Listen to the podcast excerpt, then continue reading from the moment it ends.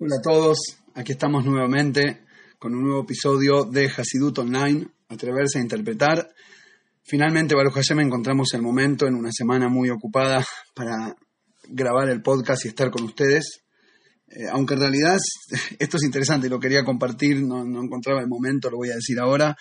Eh, desde que empecé a grabar de manera fija eh, el podcast últimamente y mandar toda la semana fijo, a pesar que es un compromiso, a veces es difícil encontrar el momento y la tranquilidad y el silencio para grabar, eh, realmente siento que, que, estoy con ustedes todo el tiempo, como que cuando leo algo, estudio algo en un momento de inspiración o lo que fuera, cualquiera sea el concepto que se está procesando, directo voy a cómo lo bajaría, cómo lo explicaría en el podcast, cómo lo compartiría con mis amigos, con mis oyentes, que son ustedes, y por eso quiero agradecerles, porque realmente me ha traído un nuevo hayus, lo que se dice, eh, la expresión hasídica, me ha traído una nueva fuerza, energía, vitalidad en, mi propio camino. Eh, la dedicación de esta semana viene desde un país vecino, va, vecino para ustedes, la mayoría, para mí me queda un poco lejos, un querido amigo de Chile, Arie Fried, eh, que lo dedica en memoria de Louis Nishmat Hillel Ben Tzvi, que es su padre.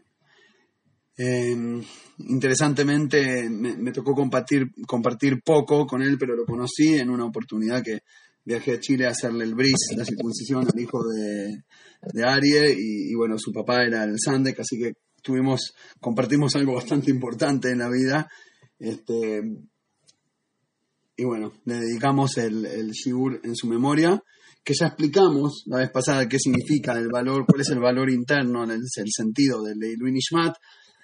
Y quiero también, ya que estoy, desearle, desearle a mi amigo que tenga mucho najes de sus hijos, de la continuación de la familia, porque yo creo que el verdadero consuelo, cuando uno pierde al padre y, y más cuando es relativamente joven, eh, yo creo que el consuelo está en lo que él dejó y en el seguimiento y en tus hijos que de alguna manera representan la continuación. El najes de los hijos es el de Louis Nishmat de los padres. Y entonces quiero enfocar un poco, entrar en el tema de esta semana desde el tema de los najes. Najes, la satisfacción, como se dice en Yiddish, o nahat, nahatruach, le dicen acá en Israel, básicamente es una expresión judaica muy antigua que significa satisfacción, najes, tener alegría, satisfacción de tus hijos o de lo que fuera, de tu trabajo, de vos mismo. Ahora quiero analizar esta palabra, porque ¿qué es esta bendición de que tengas najes? ¿Qué es una, un estilo de confirmación del ego? Marty Benaize Rezoini, hay una expresión que dice, ¿por qué Hashem, tiene placer de los corbanot? Porque dije y se cumplió mi voluntad. Porque sí, yo dije, no importa cuál sea el sentido, yo te dije, vos hacés, y eso es lo que me da najes, que me da caso porque sí. Bueno, pero solo Dios puede decir eso, vos no te puedes atribuir esa... Porque, ¿Qué es el najes? Tipo que, el nene se hizo doctor, porque yo le dije, ¿entendés? Tipo cumplió con mi qué, es una confirmación del ego, el najat. No, obviamente no. Hay algo mucho más profundo. Si no, no sería una bendición, sería algo negativo. Sería un, un problema de la personalidad para refinar. Entonces, ¿qué es este najes que no es ego? Vamos a analizarlo desde la etimología de la palabra me encanta hacer eso, se me han dado cuenta, porque me parece la, lo, increíble de un, lenguaje. En la palabra nahat encontramos que significa, eh, eh, normalmente significa eh, satisfacción. Hay otra traducción que viene de la palabra lanuach, descansar, o menujá, el descanso. Nahat tiene que ver con el descanso. Te deseo que tengas mucho descanso de tus hijos. ¿Qué significa eso? El descanso es volver a la posición original. Cuando vos estás actuando, estás saliendo de vos para generar algo, ojalá positivo y productivo. Estás saliendo de vos hacia el mundo para conectarte con lo de afuera y lograr algo, generar algo, conseguir algo. Y el descanso es volver a estar con vos mismo. Es el estado genuino interno. Vendría a ser lo opuesto a lo que llamaríamos en castellano el esfuerzo negativo. Eh, y realmente quiero enfocar en este, este concepto, me parece maravilloso, realmente. Nosotros solemos eh, darle una importancia súper al esfuerzo, un hombre de trabajo, mira cómo se ha esforzado. ¿eh? Se le da, se le da un valor, tiene un valor y parte de ese valor coloquial es real, digamos, es, es verdad, inclusive desde la perspectiva de la Torah, esforzarse y lograr y demás. Pero hay un esfuerzo que no es bueno. Hay un trabajo que no es positivo. Hay un trabajo que es negativo. Y lo voy a expresar, lo voy a explicar primero eh, citando un pasuk muy bueno que justamente habla de la palabra eh, Nahat. Y dice así: Tov, eh, lo dijo el rey Salomón, el más inteligente de todos los hombres. dijo: Tov melo kaf Nahat. Es mejor un puño lleno de Nahat, que ahora vamos a ver qué es, y lo vamos a ver con el contraste del final del versículo, Mimloch ofnaim amalu reut ruach, que dos puños llenos de esfuerzo y trabajo de aflicción. Trabajo de aflicción sería la traducción, la interpretación más correcta. La traducción literal, literal de las palabras reut ruach significa daño al espíritu. El trabajo aflicción, el esfuerzo negativo, son las cosas que vos sabés que no te corresponden y le estás haciendo daño a tu esencia, a tu espíritu, a tu ruach, a tu aire, a tu respiración, a tu oxígeno espiritual. Estás jugando un partido en contra de vos mismo y te pateas la pelota solo. Acá en Israel le dicen eh, dispararse al pie. ejemplo, ejemplo de Chabá. La idea acá es que el Reut Ruach, de hecho dice cuando venga Mashiach, Beshuva uvenachat tibasheun, con, con tranquilidad, relajada, serán redimidos. Ya no va a haber que correr como cuando corrimos de Egipto. ¡Rápido! ¡Que viene Faraón! Tan, tan, tan, tipo película. Cuando venga Mashiach vamos a ir tranquilitos. Lo literal de la profecía es porque ya no van a necesitar, no hay nadie que te persiga, está todo bien. Pero acá vemos de vuelta la palabra Nahat, la redención tiene que ver con, estar tranquilo con vos mismo, con no estar jugando un juego que no te corresponde, con tratar de buscar esa verdad interna que se corresponde con tu accionar externo y por lo tanto estar tranquilo con quien sos. Es en otras palabras, caber cómodamente, cómodamente dentro de vos mismo, como si vos fueras tu propio zapato y, a veces entra y a veces no, a veces aprieta. Cuando tu propio zapato que te autodibujaste encima de tu personalidad te aprieta demasiado, eso es un esfuerzo negativo. Te, estás generando un, espíritu alienado, ajeno a sí mismo, dentro de vos mismo. Por eso, está la explicación hasídica hermosa del pasú que dice en la Torah, en la Torah dice, Lotish Tahabel el Zar, no te prosternarás frente a un Dios ajeno. ¿no? Obviamente, lo literal es eso, no la idolatría hasta un montón de veces en la Torah, es una de las principales. ¿Pero a qué se refiere? ¿Nada más a lo literal? No. Había un rebe, no me acuerdo quién fue, eh, no de Jabal, un pueblo rebe hermoso, que dice, no te prosternes a un Dios ajeno. Asegúrate que el Dios al que te estás prosternando no sea ajeno a vos mismo. En otras palabras, no te arrodilles frente a Shem tipo Kippur, que nos arrodillamos la única vez al año frente a Shem, pero ese Shem es ajeno a mí. Lo hago como una religión, tipo lo cumplo por afuera, pero por dentro no estoy conectado. Eso significa no, no prosternarse a un, Dios ajeno. Pero ¿cómo se hace Dios ajeno? Muy simple, cuando te alejas de tu propia Neyamá, cuando, cuando el esfuerzo es negativo, cuando hay una situación que te genera sacarte de adentro de mala manera. Ahora, volvemos al Najas. ¿Qué es Najas de un hijo? Poder sentirme tranquilo con vos.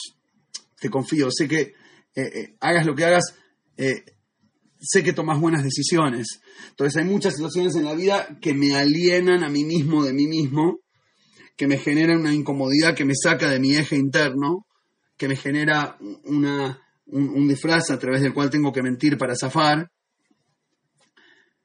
Y cuando estoy con vos o cuando se trata de vos, estoy tranquilo, I'm back to myself, volví a estar conmigo mismo, con vos estoy tranquilo, eso es tener najas.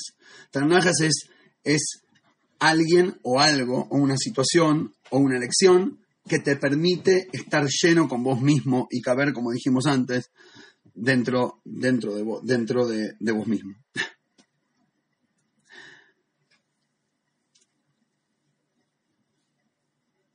Esto, el tema del Nahat, se conecta profundamente con Sukkot. ¿Qué tendrá que ver? Se preguntan. Escuchen esto. La Gemara dice, Sukkah mitzvah kala. La suká es una mitzvah fácil. Eh, literalmente significa, eh, no, ¿qué tenés que hacer? Ir, al patio y comer, también es fácil, no es como, no sé, eh, salvar a un cautivo, que tenés que hacer eh, líos legales y conseguir y no sé qué, y abogados y dinero, y meterte en problemas y mafia y no sé qué, para salvar a un yudí que erróneamente han puesto en cautiverio. Hay mitzvot complejas, entre lavar un muerto, enterrar un muerto, son mitzvot difíciles para una persona, de cierta manera, para no sé, no se me ocurre. Pero su casa es una mitzvah fácil, no sé qué hay que hacer. Un cosito en el patio, está lindo. ¿Por qué los, entonces, la, la, la, la, Gemara lo llama mitzvah kala? Pregunta Rebe una sija. Para un minuto, ¿por qué kala? Hay muchas mitzvot que son comparablemente fáciles. No sé, ponerse el tefilín, saltarse un cuerito, tarda tres minutos, decís y te lo sacás, no habrás hecho la tefilá, pero el tefilín lo cumpliste. Y, tarda cinco minutos, es ponerse un cosito y sacárselo, no es tan grave. Lo que quiero decir es que por qué Davka se llama fácil. Y Davka Sukkah eh, hay que construirla, hay que comer afuera con lluvia, con frío, qué sé yo. Eh, es incómodo, hay que dormir ahí, todo raro, y no, no tenés tu cama. ¿Por qué la llamamos mitzvah fácil? Viene el Rebbe le da una perspectiva espiritual maravillosa. Para entenderlo tenemos que entrar primero un poquito en un tema algo técnico de, de la Sukkah. A la fiesta de Sukkot, la llamamos Sukkot, ¿no? La fiesta de las cabañas. Por la mitzvah de hacer la Sukkah. Pero hay otras mitzvot en Sukkot.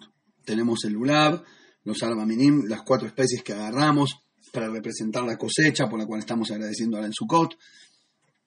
Hay muchas mitzvot, los korbanot. ¿Por qué no lo llamamos con el nombre de otra de las mitzvot de esta fiesta? Y no llamamos a la... Elegimos una de las mitzvot de la fiesta para usarlo como nombre de la fiesta, pero podría haber usado otra.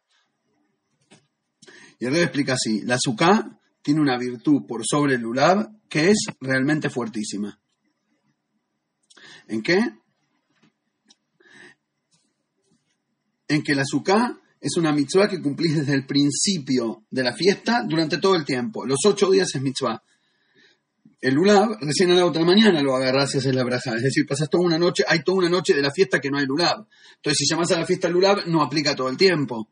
De hecho, este año, que Sukkot el primer día acá en Shabbat, no se agarra el Lulav en Shabbat y la mitzvah se hace solo el domingo. Entonces tenés un día y medio entero, tenés un día y medio entero de Sukkot sin, sin Lulav, pero sí con Sukkah. Entonces Sukkah abarca más de la fiesta, por eso usamos esa palabra para llamarla eh, a, la, a, la, festividad. Por otro lado también, la Sukkah entras con todo tu cuerpo. El lulab lo agarras con las manos nomás. Está bien, obviamente tu cuerpo participa al estar ahí, ayudar que las manos estén para hacerlo. Pero específicamente lo agarras con las manos. Y, la azúcar la entras con todo tu cuerpo. Es más, el lulab y el etrog, vos los agarrás, haces la brajá y en el momento que terminaste la brajá quedaste patur de la mitzvah. Estás absento, estás libre. Ya está, terminaste con esta mitzvah hoy, ya la cumpliste. Hay mitzvot que se hacen y se cumplen y se terminan. Pero la azúcar no es una mitzvah que se hace y se termina. Fui y comí azúcar, cumplí. No, no. Es comer en azúcar. La mitzvah es tashuvu, habiten en azúcar, que entaduru. ¿Qué significa habitar? Como exacto como cuando vivís en tu casa, todos en azúcar. Cuentan que el papá del Rebe no fumaba fuera del azúcar en su cota. en esa época ni se sabía que era algo malo, lo usaban como, algo, como una forma de relajarse y, y, no lo hacía fuera del azúcar, porque la vida es en el azúcar durante los ocho días de Sukkot. Dormimos ahí, comemos ahí todo. Ahora, lo que, nos, lo que representa esto es que la, la es una mitzvah constante. Inclusive cuando estás haciendo cosas no religiosas, estás comiendo, estás durmiendo, estás lo que fuera, incluso en ese momento estás cumpliendo una mitzvah. No hay un momento o una acción específica. Estar ahí ya es cumplir la mitzvah. En otras palabras, la virtud de la azúcar es que la mitzvah es la vida misma. Y la vida misma es mitzvah. En otras palabras, en, la dimensión sucática, para decirlo de alguna manera, las mitzvot no son un rol que adoptás por un momento determinado en la vida. En Kippur voy al templo. Sino que cada momento vivido a full, desde una perspectiva espiritual, con nahat, con integridad interna del alma, se llama servir a Shem. Y por lo tanto, a partir de ahora, no es que cuando agarras el lulav estás con Dios y cuando no, no. No es que cuando estás en el templo sos judío y cuando estás en la calle no. No es que soy santo en el podio, pero cuando bajo soy un animal. No es que se separaron mis vidas y no es que tengo que, por lo tanto, pasar de vida 1 a vida 2 para cumplir con el libro santo. No, no, no, no. Vos lograste absorber los valores hasta que a través de un proceso interno difícil lograste encontrar esa, esa, no sé cómo llamarlo, paz, ese gozo interno espiritual que te deja unido con vos mismo y estás centrado en tu vida, en tu perspectiva, en, el norte de tu brújula, en ese momento hagas lo que hagas es mitzvah. La palabra mitzvah viene de la palabra tzavta, que significa jibur, unión, apegación, unidad, hacerse uno. Hay, hay eh, de hecho, muchos eh, eh, grupos sociales acá que se llaman tzavta, como tipo juntos, vendría a ser algo así. Y la mitzvah de ese verbo, tzavta, es unirse con Hashem. Cuando llegas al nivel de la sukkah, en tu vida personal, ya no necesitas hacer acciones específicas únicamente en ese momento estar conectado con Hashem, sino que cada cosa que haces, comer, dormir, fumar, bueno, hoy ya sabemos fumar hace mal a la salud, entonces está prohibido por la, por, la misma Torah, pero no importa, hagas la actividad que hagas, que en el momento estás haciendo, y es algo bueno, eso es vivir con Hashem. De hecho, una vez el Baal Shem dijo, maravilloso el dicho este, que un Yehudí, por el solo hecho de tener emuná, fe, en su alma, caminando por un lugar, lo purifica. Sabemos el concepto cabalístico que cuando un yehudí está en un lugar y hace una mitzvah, está elevando, está dándole sentido espiritual a esa parte del mundo. Se llama purificar el aire, en las palabras de los sabios. Vos vas a un lugar de paseo, frenás en el medio del bosque, un lugar que no sabes cuánta gente lo pisó hasta ahora, y frenás ahí, decís una bendición, como que le diste un sentido, lo pintaste de color a un área del mundo que era hasta ahí blanco y negro, le pusiste música a un salón con silencio. Pero el Balcento le agrega ese concepto algo increíble. Emuná, creer en Dios, también es una mitzvah. Listo. Por el solo hecho de ser alguien con emuná que camina por la calle, ya estás refinando el aire, ya estás purificando el aire. Es maravilloso. El paciente no está siendo buenito. Bueno, no importa, con que creas en Hashem está bien, más o menos. No, no, no, no. Está diciendo algo profundísimo.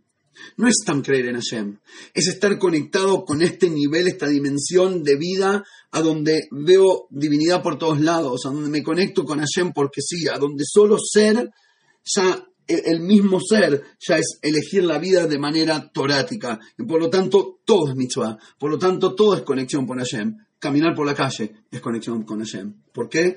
Porque vengo de parte de esa emuna interna.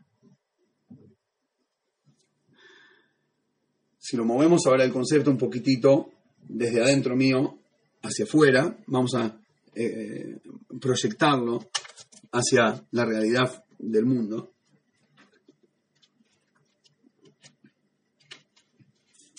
Lo mismo podemos hacer al transformar la realidad que nos rodea. Hay un pasú que dice, Tiene que ver con eh, la mitzvah de Nisuja Maim, de volcar el agua en el misbeach que se hacía en el templo, en la época del templo durante Sukkot.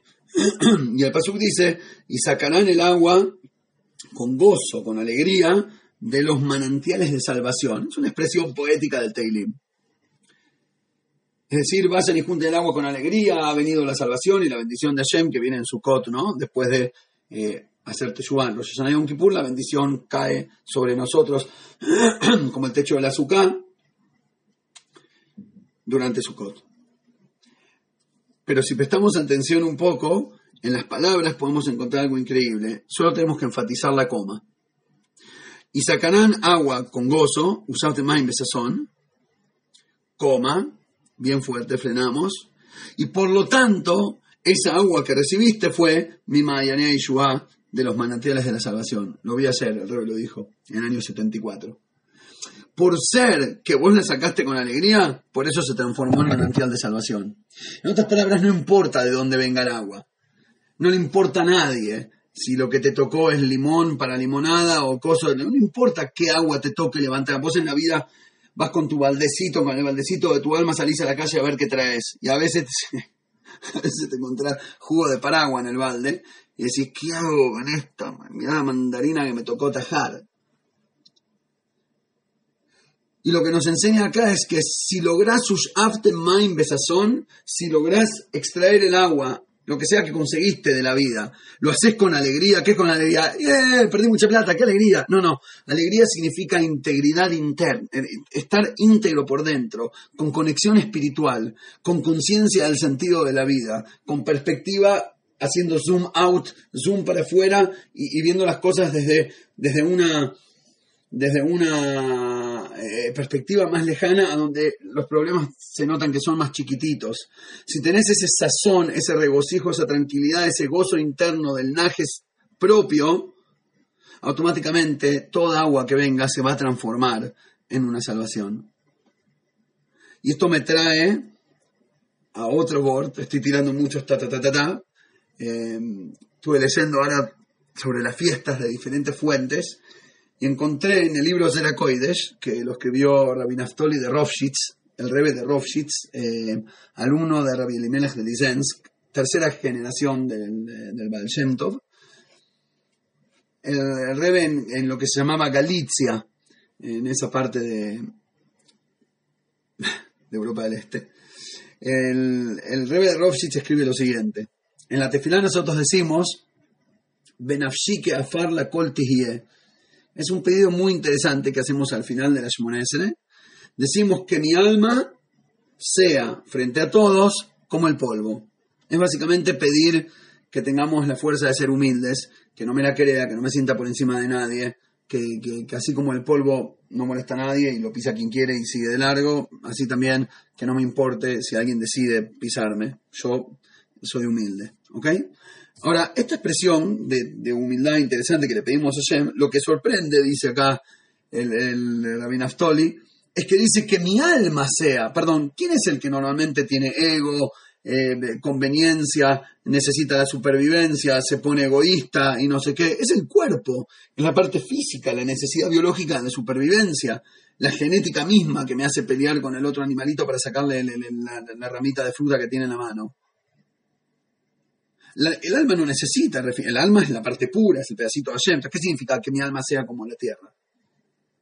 Y explica lo siguiente, le un cambio, un volantazo hermoso. La explicación es la siguiente, que mi alma, es decir, mi actitud en la vida, mi forma de ver las cosas, sea y se copie de las características de la tierra.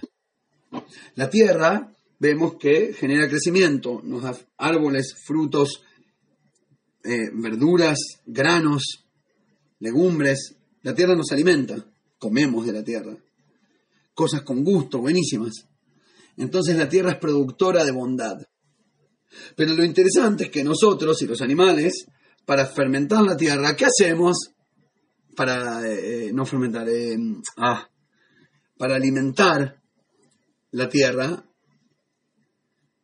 le damos el dejenés, eh, ¿cómo se dice?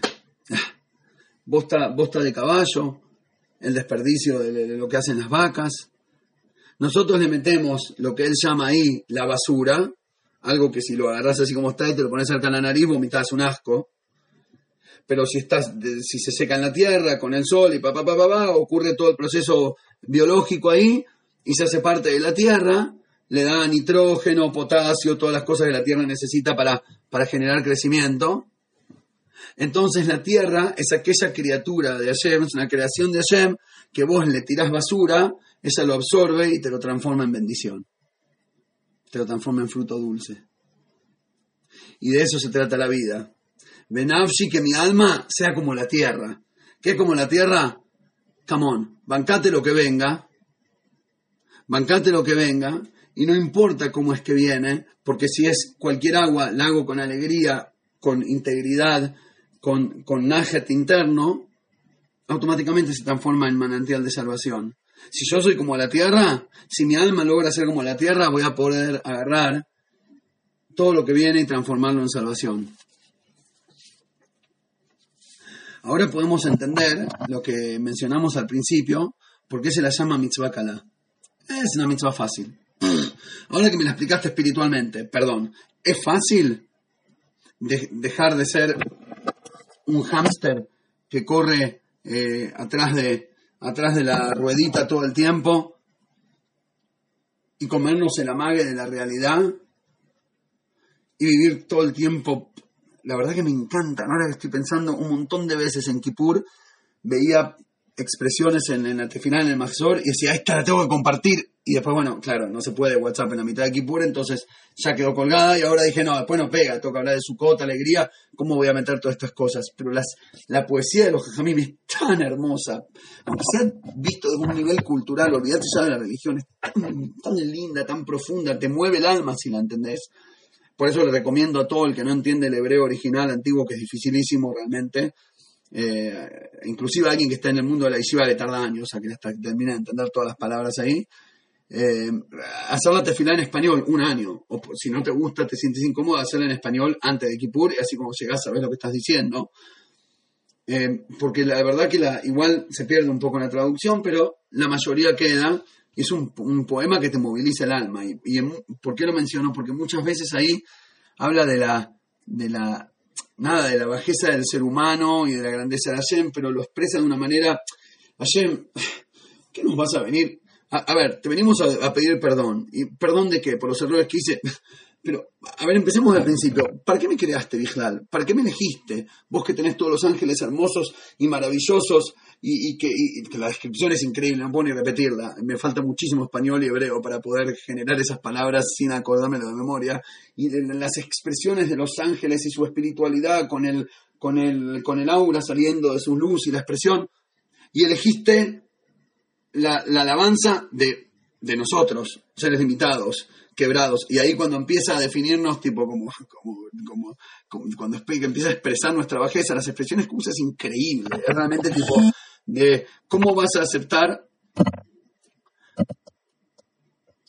cómo vas a aceptar eh, alabanza de un ser, y ahí empieza a escribirlo, son como 20 líneas, es impresionante, que, vive enojado, que, se gasta el alma en conseguir el pan, que pasa de largo como, un, como, una, como una paja que se deseca, se quema en la nada, se desvanece solo, se va a dormir eh, con el corazón atrinchado. Y todas las expresiones ahí hablan de esto, de, como lo llamamos antes en el Pasuk, de, Amal Ureut Ruach, describe como que la, limitación del ser humano es vivir siempre enredado en esa, en esa complicación.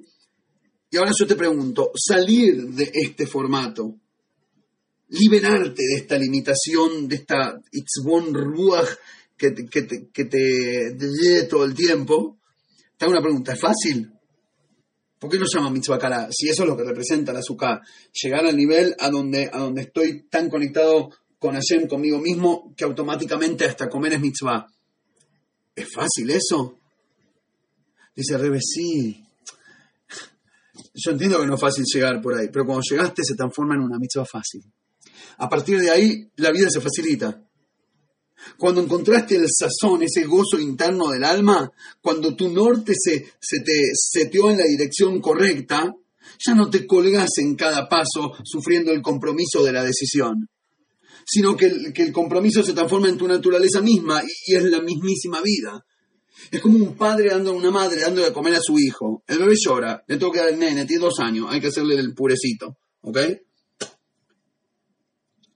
Vos pensás que la madre piensa lo siguiente, yo en realidad preferiría tener el tiempo para mí misma, porque la verdad me merezco una vez hacerme las uñas o lo que fuera, estar tranquila. Y la verdad que la plata la podría ahorrar y irme a un crucero con mi marido. Y pucha, eh, tengo este pibito totalmente dependiente que me llora día y noche, que lo tengo que alimentar, que tengo que dar mi tiempo, le tengo que dar la plata. Pero wow, ¿qué va a hacer? Hashem me, me, dio el, mérito y la mitzvah de, educar a uno de sus hijos, entonces me regaló un hijo, me puso la responsabilidad y como es mi mitzvah, fine, ahí vamos, tome hijo papa. ¿Es así? No, Baruch Hashem no es, espero, Baruch Hashem no es así. ¿Por qué? Porque eso ya es una naturaleza a donde como amas lo que haces, ya no te cuesta. Y lo que nos está ofreciendo la mitzvah kalá de Sukkah es conectarte. Yo sé que es un camino largo, y ya vamos a hablar, si os quieren, en el próximo siglo, creo, sobre el camino largo y el corto, que es la base de todo el Hasidut de Chabad. Pero yo sé que el camino es largo, pero te reconviene embarcarte en, en esta odisea, porque apenas llegas, la vida se hace fácil. Ya no estás sufriendo que le tenés que dar de comer. Ya, ya no, eh, ya no tenés que, estar acá. A ver, te voy a dar un ejemplo. Eh, estamos, imagínate, hablando de Kipur, ¿no? Que venimos a hablar de Kipur. Tenés tres tipos de personas. El que no le interesa, no sabe lo que es, come tranquilo, fine. Es feliz porque está en otra. El, tenés después el gran tzadik, que cuando reza está tan conectado que Pashut se alimenta de su hambre físico. Su alma está tan contenta que se olvida del hambre y por ahí está mejor, porque al no comer me puedo enfocar más en mí mismo y en lo que estoy haciendo y en mi conexión con Hashem. Y él también está contento. Los dos tienen una, uno tiene una mitzvah y el otro tiene una pero los dos viven felices con su facilidad. O mitzvah fácil o pecado fácil, pero es tan fácil. Juegan a pelota dominada. Y después estamos los comunes, lo que llama el Alterrebe Beinoní en el Tania, estamos los intermedios que ayunamos con, todo el respeto, pero nos da bronca tener que ayudar. Y uso el ayuno como ejemplo, todo lo demás lo mismo. Doy de acá, voy a ayudar a un pobre. Sí, pero la verdad me, me hincha, ¿por qué no se va a buscar un laburo? ¿Entendés? Me viene a hinchar a mí, yo laburo, me rompo, le tengo que compartir. Fine, toma, la toile me dijo, cumplo la mitzvah. Como que la sé, pero que te duele. Y por eso sentimos que es todo una dificultad, que estamos todo el tiempo a Manu Rebutruach peleando contra la ruedita del hámster en la que no podemos bajar. En el momento que te desconectas de ese, de ese, ciclo vicioso y, y terminás renunciando a cierto disfraz para entender una perspectiva más profunda, y, y el disfraz puede ser tanto antirreligioso como extra religioso, da lo mismo. Pero en el momento que te quitas el disfraz y te atreves a ser vos mismo en una relación honesta con vos mismo y con Hashem, ya está. La vida se transformó en fácil. Ahora ya podés disfrutar. Y lo voy a cerrar con una historia que el Rebe contó cuando enseñó un Nigun. El Rebe enseñó 10 melodías hasídicas. Enseñó, es decir, él inventó y la compartió con sus alumnos no solo enseñanzas profundas de Torah, sino también hasta cantar. Es increíble. Canciones con psukim, canciones de Shabbat o lo que fuera, pero les enseñó canciones eh, que te inspiran el alma. La cuestión es que el Rebbe cuenta una historia relacionada con esta canción, que es basada en las letras de, la, de la poesía Anim Zemirot Beshirim Ero, que es una poesía que según la costumbre ashkenazí, eh, no recuerdo si los sefaradim creo que no, los Ashkenazim cantan eh, después de Shaharit y Musaf, después del rezo de la mañana de Shabbat, cantan esto, ¿no? Eh, por lo general se canta a dúo entre el Hazán y, la comunidad. No es la costumbre de Chabad cantarla, por eso en el libro, en el Sidur de Chabad no está impreso, pero, pero el Rebe sí hizo una melodía basada en esas palabras. y ahí dice, nada, te, canto a Shem porque te, quiero y porque estoy sediento de descubrir los secretos de, de, tu escondite, como que, como que el, secreto de Hashem, la infinidad de Hashem es lo que me inspira para correr más rápido y querer buscar más y estudiar más y aprender más y crecer más.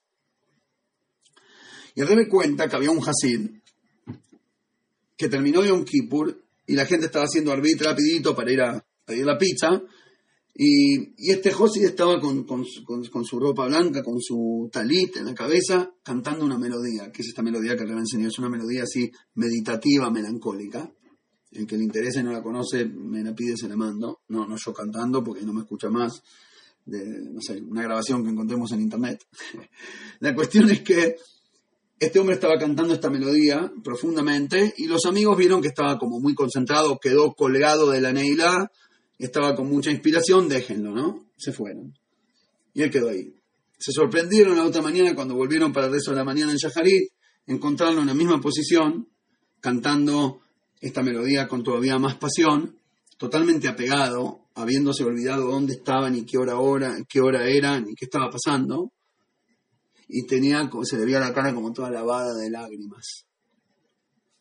No de tristeza, lágrimas de, expresión de profundidad que tu propia alma no puede aguantar y se rebalsa como un manantial. y este era el Nigun, y ahí va el Rebbe y lo enseña. A mí me parece esa historia maravillosa porque te muestra esta paz, esta tranquilidad, esta alegría interna, este nahat que aquel Hasid había logrado encontrar. No se trata de hacer más mitzvot o más méritos. No sos un nene eh, contestando a los gritos a la maestra para que te ponga un punto más. Hay algo mucho más profundo, que es lograr la conexión honesta interna. Y cuando lo tengas, automáticamente todo lo otro se va a dar, y mucho más de lo que exige la ley, pero no porque quieras cumplirla, sino porque tu vida misma es una mitzvah. Ese es el mensaje de Sukkot. Y espero que tengamos la fuerza interna para aplicarlo. Como siempre, eh, aprecio y agradezco los comentarios, las preguntas. Eh, y por favor reenvíenlo, porque la verdad siento que a la gente le llega, el que lo escucha y lo sigue, le llega de manera muy positiva, eh, por ahí más de lo que creo que le corresponde a veces. y Baruch siento que sirve. Mucha gente, mucha gente me escribe de, cómo le ayuda y le mejora en el proceso, inclusive a veces en los resultados, espiritual y materialmente. Entonces, Ahí está, que le llegue a todo el mundo. Hag a todos y también Shabbat Shalom, que tengan un Sukkot con mucho sentido y que lo puedan vivir a pleno. Nos encontramos la semana que viene. Besat